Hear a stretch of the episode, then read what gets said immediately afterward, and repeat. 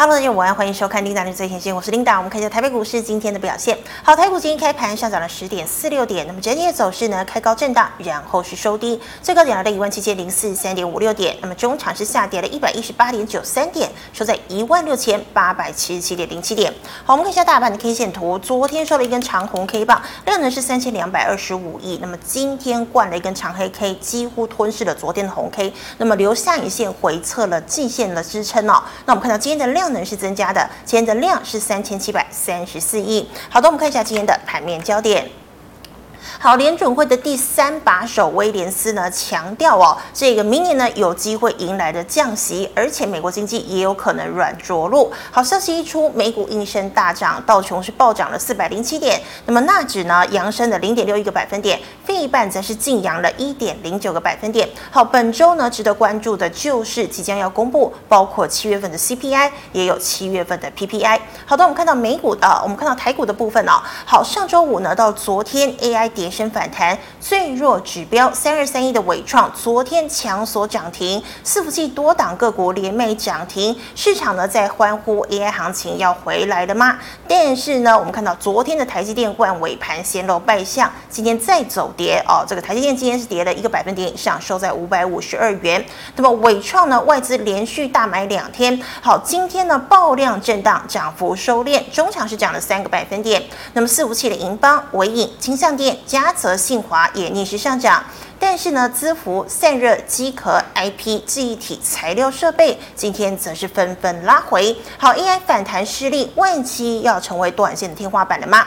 盘面今天只有观光、航运、航太、军工维持涨势。好，我们看到二零二三年台北国际航太暨国防工业展九月中旬正式登场。那么多档航太军工股获利营收要增，像是腾辉今年涨停，全讯、JPPKY、汉翔、宝益、金刚等等。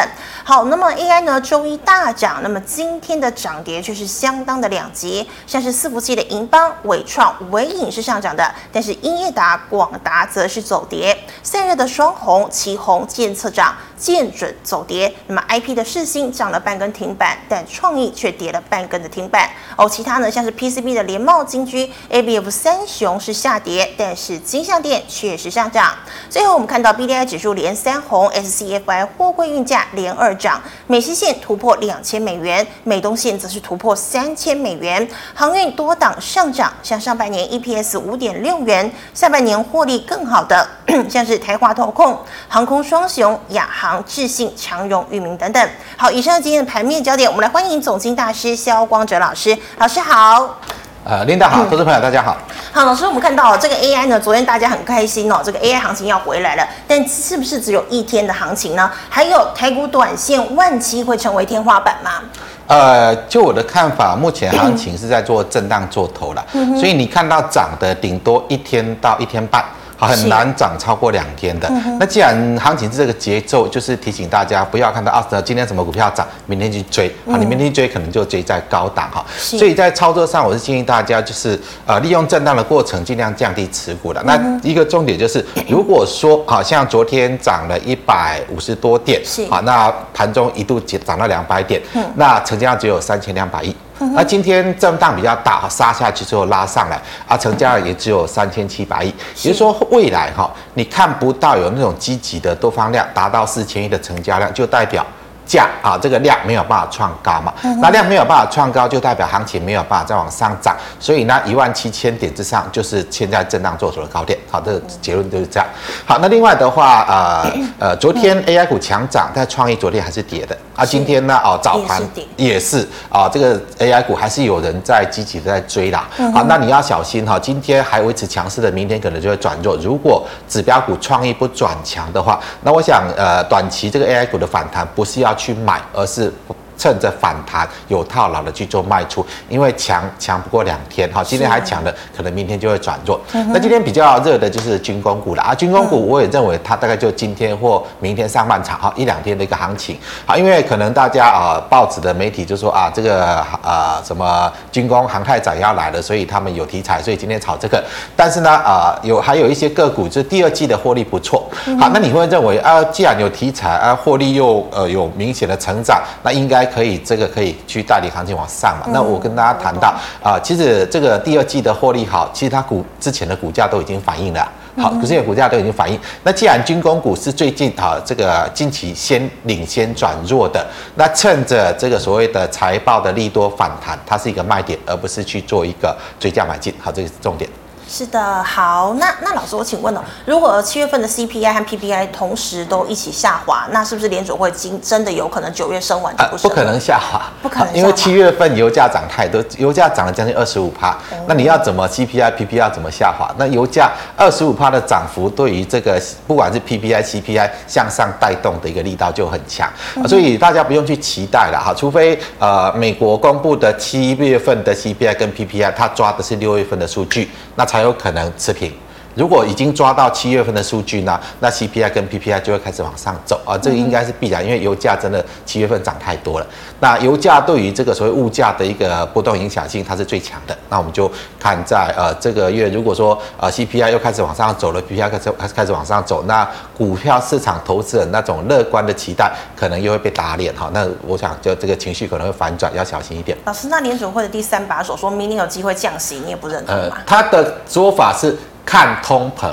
它所有重点都是看通膨，如果通膨继续降，那当然明年有可能降息啊。如果下半年通膨又往上了，它谈话的内容大家去看一下。好，依通膨状况来看，它不是说呃明年应该就会降息，它是说到六月份的通膨数据是往下嘛，啊七月份往上，如果下半年都往上走呢，那明年要怎么降息？我想它是一个基础的一个逻辑就在这里嘛。是的，好，那么是老师回答大盘的问题。那老师我们看类股哦，那就像老师你说航太呢，这个不管是获利好不好，都已经反映过了，所以真的要。追是不建议追哦。呃，航太这一部分的话，我想，呃，如果说以军工来看呢，那个最、嗯、最早领涨的指标股就是雷虎嘛，雷虎是八零三三，八零三三嘛。是。好，其实雷虎你就看哈，这是最早领涨的军工股了。嗯、那你现在来看，我们再把范围再放大一点。好，其实它就是这样嘛，一个头部盘出来了，那这边呢，量如果继续缩呢，啊，这个支撑失去之后就会再跌一段，所以它的形态，它们呃军工股是最早转弱的，而这一次。大盘开始盘头，他们就是领先转弱，因为在这段期间呢，啊，行情还要往上冲嘛。好，那当然这一段期间，大部分大家在炒 AI 股，所以他们就失去了炒作的动能，就慢慢转弱下来。好，那短期如果说去反映这个所谓的呃，这个所谓的航太展啊，反映所谓的财报利多，它就是在让这个股价有一个短线反弹，而反弹要做什么？反弹是想要去卖股票了，简单的，像这边有反弹嘛，两天啊，结果呢又下来啊，反弹两天又下来，这就是这样的一个节奏啊。例如说昨天拉起来的这个 AI 股啊，大概就是一个反弹节奏。那有的比较快的，今天见到高点，那比较慢的可能昨呃明天就会见到高点，大概就是这样的一个节奏。是的，好，这是军工。那老师刚刚也讲 AI 了，好，老师，那 AI 哦，尤其是三四四三的创意哦，明显的这是转弱，所以你觉得 AI 就是反弹就卖嘛？呃，对，它就是一个方向哈，因为如果说你真的啊。AI 的这个题材持续发酵，一定是实际营收跟获利有贡献性的，就代表市场呢真的有庞大的商机可以带动这些相关的股票，接下来营收获利高度的成长。好，如果说这个商机真的出来了，那创意不会走成这个样子。再看一下台积电嘛，二三三零。其实如果说以 AI 商机出来，最佳男主角就是台积电嘛。那最佳女主角其实创意嘛，因为他们是必定会受惠的台湾唯一的两家公司。其他你说什么这个啊机壳啦，啊什么这个机板啦，啊什么这个呃散热啦，其实这个都不一定，好都不一定。好，那如果说我我们这样讲哈啊，用这个拍戏做例子了哈，就是说啊，我们那个辉达就是一家很大的国际大制片厂，好，他告诉市场说，我接下来要拍一部 AI 的大戏，好，世纪大作。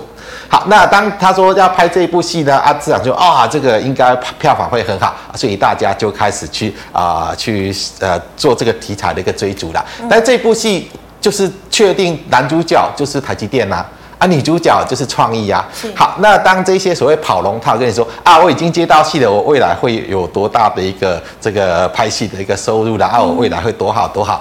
啊，但是男主角跟女主角跟你说，哎，没有哎，我们现在还没有要拍耶，那你到底是要相信男主角跟女主角，还是要相信那些跑龙套的跟你讲的？我想就是大家去做一个这样的一个理性的一个判断了哈。那既然这个台积电今天创新低了嘛，啊，创意三四四三啊，我想在过去这五天，当它打开跌停的时候，有多少人去抢反弹？啊，抢反弹是不是都套了？啊，同样的逻辑，好，你这两天再去呃去追那一些反弹的 AI 题材股，那接下来呢，它方向一定是跟着创意在走。好，未来的方向还是跟着创意在走，那你就把这个逻辑把它记清楚。那就是建议啊，今天还没有反转的 AI 股，明天可能就会反转。今天已经反转的 AI 股呢，可能明天又开始往下落啊。那个大概是节奏，大概是这样。是的，好，这是 AI 的部分。那老师最后我们看到散装呢跟货柜运价指数都在缓步走升哦。那今天呢，航空呢也是呃台股比较弱，那航空也是逆势上涨哦。老师你觉得？这三个类股可以。好，我想它运价上涨，你要了解到背景环境，它不是需求上来哈，因为这个七月份油价涨太多了，它涨了二十五趴。嗯，那当然这些它用油的成本就往上垫高嘛，那你不涨价的话，变成你要亏损嘛。啊，另外一个原因就是那个苏伊士运河啊，因为干旱，它的水位降得很低，所以苏伊士运河呢，现在就是它限制每天限制很少的量可以通过苏伊士运河，你要。继续通过苏伊士运河，你必须要排队，你可能要排一天、两天、三天之后才能通过。你不排队的话，你要绕一个很大的一个路程，还要把整个欧亚大陆绕过去。那当出现这样的状况，你当然要调整价格啊，因为你不绕道的话，你这个航行的时间要拖长这么多，因为你要排队啊，排队慢慢的去过苏伊士运河啊，啊，所以那你的这个所谓的运输成本就上来了嘛。你不排队，你要绕道啊，你要绕那么长，你要多用多少油？我想它就是在反映这个呃，因为两个因素嘛，油价七月份涨太多了。第二个就是苏伊士运河出现一个呃这个限量的一个大管制，它它都影响到整个航运的成本。那是最近运价有一点调涨的原因是在反映成本。那当然这个就是一个短期的现象了啊。如果说油价继续涨呢，那它当然必须要跟着往上去调高它的这个呃。啊、呃，这个运价去反映用油的成本上升。嗯、那苏伊士运河如果说旱季过了啊，水位上来了啊啊，放到正常，我想慢慢的这个状况就会解除了。你要寄望啊、呃，这个所谓运价可以持续涨，必须要需求上来，但现在需求没有任何往上成长，所以你只能够把它视为一个短线反弹，因为这个题材短线反弹。那主要还是看这个长荣嘛，好，二六零三的长荣嘛。好，长荣其实这个利多它也只是没有在跌啦，还是没有在跌。好，那反弹到这个位置哈，这个最大量的高点，它大概就是反弹的压力了。那你就不用去寄望啊，因为这个运价已经开始涨，它会开始涨，其实没有这个机会了。它大概还是维持一个反弹结构。那你要小心，如果这个压力过不去呢，反弹过后哦，万一这个呃苏伊士运河的有呃这个水量上来了啊，开始。放正常通行的话，那有这个运价可能又往下掉哈，它可能就会再往下跌哈。我想呃这个逻辑大家要搞清楚，而不是看到啊短期运价调涨，你要搞清楚它的背景原因。老师，那你觉得长荣有机会填息吗？我认为不可能，不可能、哦，不可能。好好，谢谢老师。那么以上呢是老师回答这个大盘还有类股的问题。观众朋友其他问题记得扫下光子老师 LINE 老师 LINE 的小老鼠 G O D 五五八。好的，老师我们回答赖社群的问题哦。第一档哦，二三四零的台亚。呃，台亚现在头部做出来了，所以你就呃趁早卖出了，这个低点跌破要停损。嗯哼。那如果有反弹呢、啊？这个最大量的中轴大概这个位置，好，呃，这一根是最大量嘛？啊，中轴在这里，如果有反弹到这里，你就逢高卖。好，它应该是一个最后的逃命机会。嗯哼，好的。那老师，请问一三零一的台塑对于碳排的影响跟一亿美元增资的看法？呃，碳排的影响对它当然是负面的，因为呃，这个所谓塑化工业这个碳排就是污染就是很严重嘛。那所以呢，现在开始就是呃，大家已经开始在所谓的碳权，所以它必须要去支付碳权的权利金，好，因为它要排放这一些碳，它就必须要去买一些碳权来去呃做它的一个呃这个。排碳的一个成本嘛，那它会造成它的营运成本上升。好，那当然这个已经开始执行了，所以呢，呃，我认为这个呃整个碳权的这个市场开始展开的话，那它当然就是必须要去好，每个月要去买固定的一些碳权啦，所以会造成它的成本上升了。那这样来讲的话，对于塑化工业来讲，后续是持续会不利，它持续会往不利的方向去做发展。那它的现增其实对于股价影响不大啦。如果说现增增价定的比较低的话，那短期呢可能就会造成它的股价会往下掉。如果现增的价格定的比较高，那或许啊、呃、不太可能定得高了，定得高就是没有人会去买嘛。好、嗯，所以现增价一定是定的比较低，那它会压也会压抑到短线上股价的一个表现。老师，通常现增是等于是跟股东借钱嘛，所以如果有现增消息，股价都会跌，是不是？呃，不，因为你可以先卖掉股票。卖掉股票，如果说你现在八十五块你卖掉，啊，现增六十块，你我去认购六六十块的，价差，对啊，好，所以它就会造成一些卖压出来。是是，好的。那老师，请问哦，二四七一的资通。呃，资通这个已经这个要快点卖哈，这个要快点卖。它是借由这个所谓的呃 AI 的题材，其实它跟 AI 完全不相关，市场就借这个题材炒作了。那炒作已经炒作结束了，所以呃，它随时会跌破这个低点。这个低点一旦跌破，它会开始连续大跌。好，我们就把这个范围再放大哈，再放大。这个股票怎么炒起来，接下来会怎么跌回去？所以你就趁它现在刚做完头啊，这个顶颈线一旦跌破，会开始出现一波比较大的跌势。所以有的你就趁早卖掉。是老师，请问六三八九的永德后续？嗯，我再看一下，六三八九。哎，永德老师，那先跳过，我们先看二零一四的中红钢铁。呃，钢铁股它还是一个区间的，那短线上因为。呃，最近七月份哈，所有原物料都在涨，不是只有油价涨啊。例如说，第一桶啊，上个礼拜为什么连续涨停？其实市场在跟他是说什么？啊？是因为什么？那个什么超导体，其实是完全不相关的。因为七月份铜价也涨很多啊，还有那个上个礼拜也是连续大涨，什么泰明啦，因为它是做铅的，好，也不是因为超导体，他们是在反映铜价跟这个铅价上个月七月份涨幅都很大，所以这个股票啊，他们啊，这个短期大家追啊，莫名其妙追完之后掉下来，好，是掉下来，掉下来之后它会涨上去。如果说铅价跟铜价继续往上涨的话，它还会再涨上去，不会说啊，大家我就炒这个超导体啊，超导体就是一个屁，现在这个屁，好，那是一个空有的题材了，这市场不知道说，好，是因为这个铜价大涨，铅价大涨，所以他们才涨啊，就给你导出一个啊什么超导体的题材啊，很多投资人就盲目的追啊，盲目追后来是啊，这个超导体啊，现在还还没有成型啊，你又疯狂的卖掉啊！我我只是我是指我我谈这个就是说你要去留意的哈，就是呃短期呢呃铁价也在涨啊，呃钢价也在涨啊，包括油价啦、铜价啦、镍价啦、铝价，所有原物料都在涨，那它会酝酿到第二波的通膨上来。好，那短线上因为钢价，我我是认为钢价需求不强啦，它可能是被带动的，因为你铜涨那么多，你这个呃这个所谓的。呃，这个镍也涨那么多啊，铅也涨那么多，啊，我铁可以涨一下嘛，也可以跟着涨一下嘛，哈。那呃，中红来看这边是一个大压力的，好，来到这里你逢高卖，是，那有回到支撑，你再做逢低买进，做一个区间操作。那老师之前钢铁有涨一波啊，你觉得它有可能会回到起涨点吗？呃，我认为它就是一个空方趋势的反弹，像这边跌多了会反弹一波嘛，跌多了会反弹一波、嗯、啊，跌下来呢，这边看起来有在打底的迹象，因为它没有破前低，是。好，没有破前低，可能就是呃这一波的修正已经从五十跌到呃六十，这边是六十几块，好，呃，我这个七十几块，好，七十几块已经修正到了二十五块，应该。啊、呃，大概该修正的已经修正完了，那大概它会开始区间了，那压力就在这边嘛，啊，支撑就在这里，所以你就采取一个区间操作。哼哼，好，老师，那请问哦，三六八九的永德。呃，永德的部分，呃，这个要小心哈，它已经量价背离创高了啊，量价背离创高。既然量价背离创高，它接下来就是开始盘头。那盘头的话，我建议就是呃，趁它没有跌破这里之前有反弹逢高卖。那如果说你非要等到它确认转弱，你就破这个低点停损。嗯哼，那不要去买哈，因为它已经开始盘头了。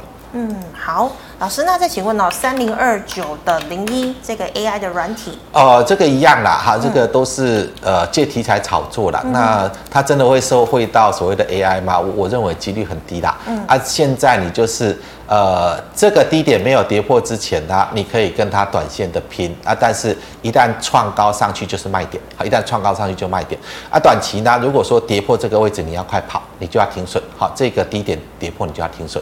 老师，那这一档也要参考创意嘛？如果创意持续走弱，我也是先卖比较好。啊、这个当然是先卖先赢的。它、哦、接下来会跟刚刚谈到的直通是一样的啦。好，但基本上他们性质都一样，但是借由 AI 题材去做一个炒作。那炒作结束之后呢？因为这个可能主力还没有走啦，所以它会比较慢转弱。但接下来我们就看那个刚刚问的字二四二七吧。是。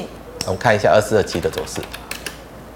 好，那现在它大概在走这个阶段。二四七，不好意思。好，二四二七也是嘛，啊，二四二七三商电也是，其实这些软体股都是借由题材在炒作的。好，那那刚刚谈的那一档大概就在走这个阶段，那慢慢它会转弱下来，它慢慢转弱下来，那你就趁着它转弱之前呢，啊逢高去卖，那如果跌破支撑，你就停损。是的，好，老师，请问六四一二的群电哦，今天好像涨停哦。呃，群电的部分，呃，今天量价同步创高哈，所以短线上。可能它还会往上拉啊，你就看这个把前一天的低点设为停损点了。好，我简单来讲，那但是以这个股价，我认为它要再涨的几率也不高啊。那你就呃操作面啦，操作面你可以啊以前一天的低点作为停损去做啊短线的偏多价差操作。那万一呢啊明天就跌破这个低点了，那你就要停损啊，你就把握这样的原则，因为现在啊很多时候以现在这个阶段。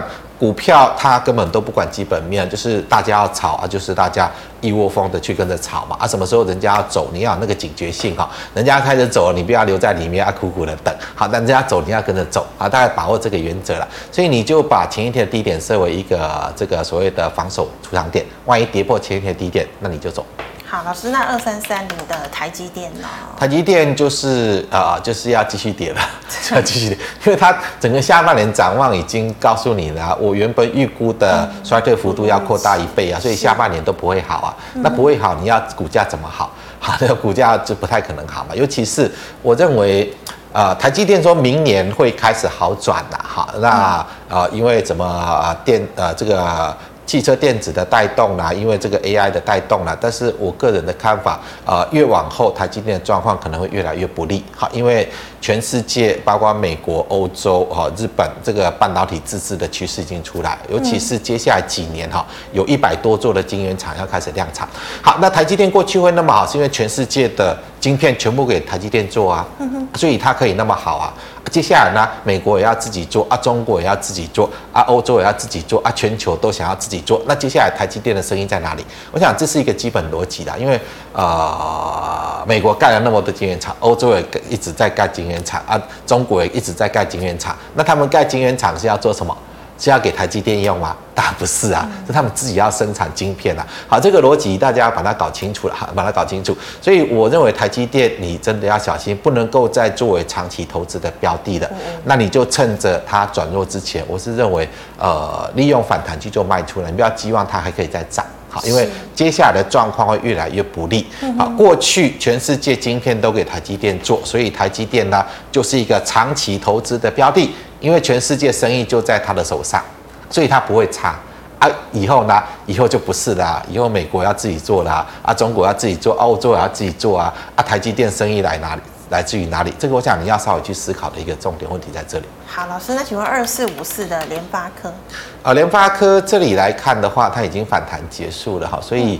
呃，我认为就逢高卖的，哈，我接下来可能这个低点会跌破，一旦跌破呢，它的头部形态就完成了，那你就趁着呃现在还在高档逢高去空逢高去卖出。老师，那你觉得联发科会持续走弱，是因为手机的呃对手机市况一直很疲弱。嗯、那如果说它切入到 AI 这个市块四这个方向的话，那能不能够出现成效？那你要等可能过两年后再来做观察嘛。好，因为它如果刚刚切入，能不能够真的掌握到这个市场市场接受度高不高，这个就比较难讲。但是手机的市况到目前来讲没有任何好转，你从苹果的财报就看出来嘛。啊，这市场预期那么好啊，结果呢，实际的状况就不是这样。所以我想，呃，这个联发科你还是利用这个还没有转弱之前先逢高去卖会比较有利。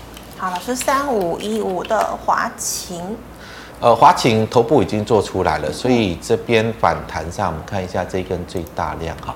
呃，这个最大量的低点就是一个，好，看一下低点大概在这里，好，这个位置就是一个压力区，所以如果是有反弹到这里，你就逢高去做卖出。好，老师，那这档呃会因为比特币的走势而有影响吗？呃，华擎倒是比较没有什么关系，因为它还是做基板的嘛。嗯、那基板的部分来讲的话，呃，现在大家一直在寄望说啊、呃、AI 可以带出多大的商机，但是你实际上去看哈，呃，这个所谓伺服器市场还是在衰退，好，伺服器市场还是在衰退。那这个所谓的个人电脑 PC 啊 NB 市场也还是在低迷的衰退之中。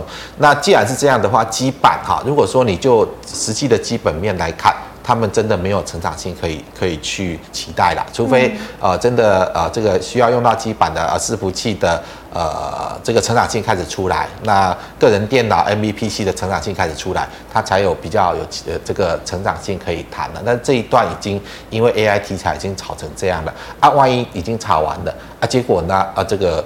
呃，营收也没上来啊，获利也没上来，他还是要把它还原回来嘛？那你就趁着还原回来之前就逢高去做卖出。是的，老师，那请问二六零九的阳明，阳明一样的，好，就是呃反弹去做卖出了，有反弹到这个前面反弹的这个位置，大概在这里嘛。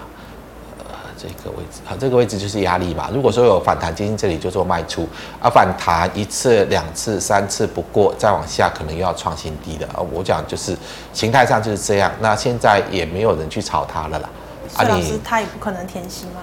不可能填息啊！你去看一下今年的整个呃营收跟获利的角度来看，你要怎么去填息？我想呃常态啦，我们就以常态来讲，既然疫情的影响已经过去了，他们会回归到常态。那所以呢，现在不管是美国的货柜运量持续在往下降啦，中国的货柜运量也是持续在往下降。那既然这个全球需求因为疫情所造就出来的这种。提前的超额需求已经结束了，它会低迷很长一段期间，所以应该在今明两年，这个你要见到货柜需求上来是比较不容易的。那在呃以现在来看，运价就是他们成本线之上而已，所以他们今年大概赚不到什么钱。好，那如果说今年赚个一块多啊，一块多现在呃股价四十六块，你认为要怎么涨？万一他今年只赚不到两块钱，那四十六块多的股价，你认为它要怎么涨？好，你就稍微想一下。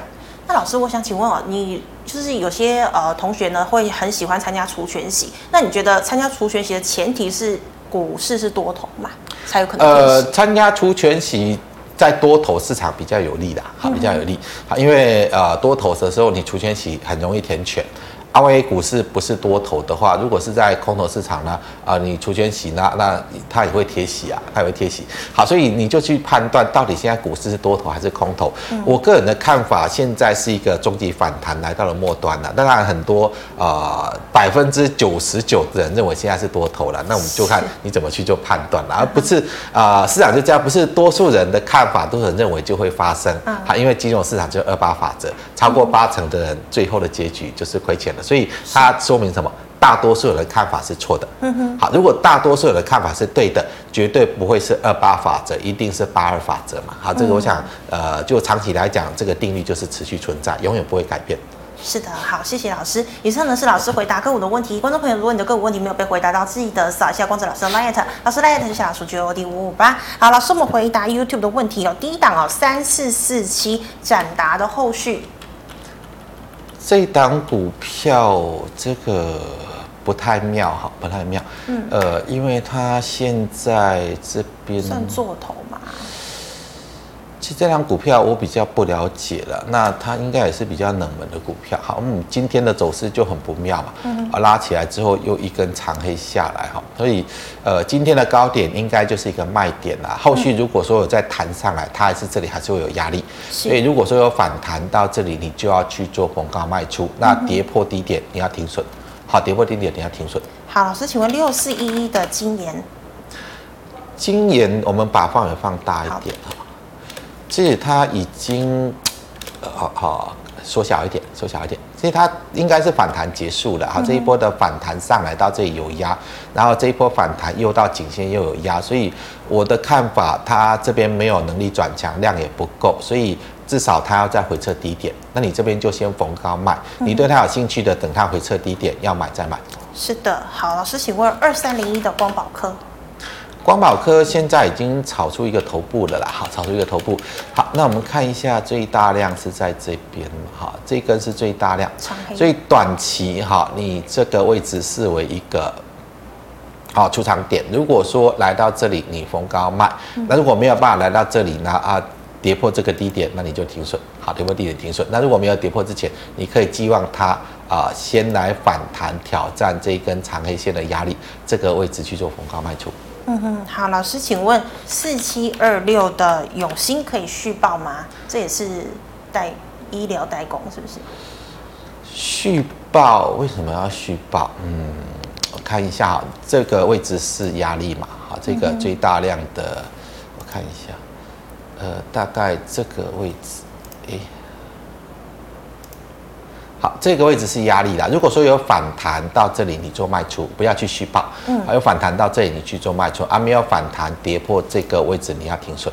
好，跌破这个位置要停损。是的，好，老师，请问三零四四的见顶成本一百六十七点五，成本一六七点五。那现在它再往上走，其实它已经量价背离创高了。好、嗯，那这短期可能。啊、呃，市场对于它的炒作的氛围还在了，那你就把这个低点设为防守点了哈。嗯、这个低点，呃，这边哦，这个低点在哪里哈？啊，大概在这里，一百五十，一百五十。呃，这边的低点，我看一下哈，大概也就这边的高点，好，大概这这个位置了。是。好，这个位置如果再跌破，那那你就走。好，这个位置跌破，那你就你就出场。那可能就代表它反转，没有跌破之前呢，它可能会再往上涨。那再往上涨，万一出现再度量价背离创高，它也是卖点。是的，好，那刚刚的这个台积电回答过喽。那请问三五五二的同志买在一百五十一，一五一的部分，嗯、我们把范围放大一点点。是，其实这档股票现在走已经走明确的空头了哈。嗯那我们就抓个反弹呐。如果说反弹起来哈，这个位置会有压力嘛？好，这个位置会有反弹的压力。嗯。那所以现在那几乎又要创新低的哈。你短线上可以先不杀低啦。那反弹我们就找一个比较近的压力，大概在这里哈。反弹到这里你做卖出，好，反弹到近这里你做卖出。那短线上如果破低之后，我认为可能会反弹。那、啊、你就先不要杀低，然后等它反弹到这里就卖出。所以老师，它这档有点无量下跌，但你觉得它会反弹就对了。呃，我认为它既然是没有量在跌的话，通常创低之后会有一个反弹破。嗯哼。好，那如果是带量往下杀破的，那可能就弹不起来了。那它现在的量已经都不见了。那短期如果因为这个走势比较弱，哎，有人看到创新低的把股票杀掉之后，它反而会有一个反弹破，可能会有反弹破。好的，老师，那散热三三三八的泰硕。呃，这个已经炒完了哈，这些散热的既有这个所谓的 AI 题材已经炒完了，所以这档股票再跌破昨天的低点你就停损，好，再跌破昨天低点你就停损。那如果说有反弹上来，这个大量的位置就是压力嘛，嗯，啊，反弹到这个位置它就是压，所以它现在离压力位很近啦，所以这两天它弹不动，就是因为它离压力位很近。啊，如果说这样的话呢，有反弹上来这个位置区，那你就逢高去做卖出啊，不然的话啊，弹不起来，它可能就跌破，跌破低点就再往下落了，那你这个低点是会停损。是，好，老师，那二三七六的技嘉。技嘉现在来看，大概也进入到做头形态了。好，昨天拉起来，今天见高又开始往反转了嘛。所以现在我认为逢高卖了。好，逢高卖。那如果说你还是要确认它转弱再卖，那你就跌破这个低点停损嘛。啊，我是认为现在就逢高卖，因为跌破这个低点应该是早晚的事。好的，那老师再请问六一六六，凌华这个工业电脑的。简单来讲哈，这个最大量的低点不能跌破了。嗯、啊，今天看起来要跌破了，跌破你就走。好，因为这个这一根是最大量最大量低点，如果跌破，就代表这边所有的大量全部都在上方套牢，全部都在上方套牢，所以明天再跌，我就建议你停损。好的，老师，那请问六二三五的华孚买在两百一十五。呃，我认为尽早卖出啦，好，我这尽早卖出，因为炒炒到这个位置，应该来看的话，呃，该所有的期待跟反应都已经反应完了。那现在，呃，有反弹的，我们抓一个反弹压力的哈，这个跳空缺口就是一个压力嘛。有反弹到这里，你就呃利用反弹去做卖出。那如果没有反弹到这里呢，啊跌破低点你就停损，好，跌破低点就停损。好，老师，一五一三的中心点嘛，在一百一十四点五哦。一百一十四点五，离你成本很近，你就解套就卖了，好，解套就卖，因为它这个反弹来到这里看起来已经没有力气了。老师，你觉得重点也是差不多了，是不是？呃，我认为已经差不多了。好，那万一这个低点再跌破，它会再跌一段哦，所以你就利用它现在反弹啊去做卖出。呃，如果接下来再反转下来，这个低点跌破的话，它会再再再往下跌一段，那你就以这个啊没有跌破之前就利用反弹去卖了。是的，好，技嘉回答过了。那老师，请问三五八三的星云后续？呃，星云现在这个阶段，你就是逢高去卖，逢高去卖。好，因为台积电的状况就是这样的啊。你认为星云还可以涨到哪里？我个人认为有限啦，有限。好，那既然这一根是最大量，好，最大量。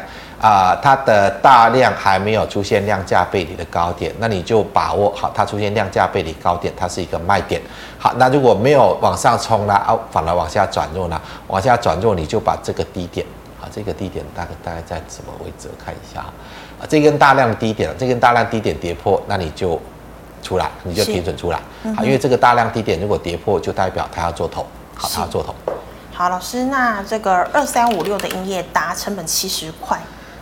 七十块，我认为现在就可以卖了啦，因为现在你亏损还不大。好，这个反弹结束，这个低点会再跌破，所以你就趁着它还没有跌破这个低点，就先逢高卖。嗯哼，好，老师，那窄板三零三七的星星，星星也一样嘛，好，这个头已经做出来了，而且这个是最大量嘛。啊，这边量价背离过高了嘛，所以它高点也已经交代了。那高点交代之后开始反转，所以你就利用任何反弹去做卖出啦。那这个低点跌破，你要停损。好，这个低点跌破停损。老师，四九七九的华星光，华星光已经。炒得过头了，炒过头了，所以你不要去碰这一档股票了啊！不要再去碰这一档股票。你套牢的就趁还没有再跌下一波之前，好，利用这个还有机会卖的时候去做卖出，因为万一它这边撑不住，可能也会连续的下跌，那你就呃趁早去做卖出啊！没有的不要再去碰它了。这档股票，呃，基本上来讲，它就是一档。赌博股啦，就是所谓的赌博股。啊，反正大家是在那边炒啊，有人炒，有人去啊、呃，这个拼炒多啊，有人呢啊，啊觉得这个股价不合理啊，就在这边偏空操作啊，反正他就是在多空对决啊，多空对决到这三根黑棒下来就已经代表啊，这个多方在败退了，多方在败退，这这三个压力啊，这三个黑线它就是大压力，啊，来到这里它一定是又会有大量的卖压了，所以你就趁早去做卖出，因为一旦弹不上去，可能又会往下跌一段。好的，老师，请问二八零一的张银，张银的部分，我认为现在开始逢高卖哈，因为呃最近整个台股还是用金融股在控盘、嗯、啊，万一呃这个控盘的手要松开呢，那你就要提防，一旦控盘的手松开，金融股会进行补跌，它会进行补跌，所以你就趁着现在啊，反正呃我们看一下金融指数就很明显，现在因为要维持住。呃，这个台股好撑在一万七千点这边震荡做头，嗯，它没有松手，所以呃，金融股最近还在做控盘指数的工具。是好，那能够在这里撑多久？万一哪一天它不再去做撑盘了，那它就会进行补跌。好，那你就趁着它没有进行补跌之前，我认为这边要拉大概也拉不上去了，你就先做逢高卖出。那你想要呃去买金融股，你等好应该有的补跌出现之后，你要买再去买。好，这个这一段的控盘拉升，它终究会还原回来嘛？啊，你就等它还原回来之后，你有兴趣买再去做买进。是的，老师，三三六二的先进光，呃，这个这种股票趁早卖的啦。我认为你去看一下的本益比啦，啊，看一下它的所谓的营收的状况，其实都没有任何亮点啦。啊，但是就是啊、呃，还有人在炒它，既然有人在炒它，你就趁着。啊，人家还没走，你先走嘛，你不要等到人家走了，你才要走，那个时候就不会有好价位。好，老师最后一档哦，二九一三的农林套在三十元。农林的部分套在三十元，你可以等解套哈，因为毕竟碳权对他来讲，后续会有实际上的这个贡献进来哈，因为它呃这个整个造林的面积数蛮蛮大的，所以它会有一些碳权的收益进来。那你套在三十块的，你可以等下一波拉抬的时候去做卖出。所以老师，你觉得碳权还没有结束？呃，我认为它还会再拉一波，好，它不会就这样就结束。嗯，老师，那其他像华子、永丰鱼的这些有机会吗？呃，应该还是有机会啊，因为这边是人家在事先炒作这个所谓的碳权交易所嘛，啊，炒这个题材进场了。那这个碳权交易所已经开始呃，就说预啊这个。呃，预先去布局的利多实现会有获利了结卖压，但是实际上呢，实际上碳权的价值已经开始浮现了嘛，他们还是会有碳权收益，那未来呢，可能就会去反映真正的它的碳权收益会贡献在它所谓的呃实际的公司的获利之上，所以它不会因为题材反映完之后就消失，好，后续还是会有这种碳权的一个实际的收益进来。是的，好，非常谢谢肖老师精彩的解析，谢谢。好，观众朋友们，如果你还有其他的问题，记得扫一下光泽老师的 LINE，老师 LINE 小老鼠 G O D 五五八。那么最后，喜欢节目内容朋友，欢迎在脸书、YouTube 上按赞、分享及订阅。好，祝大家父亲节快乐，我们明天见了，拜拜。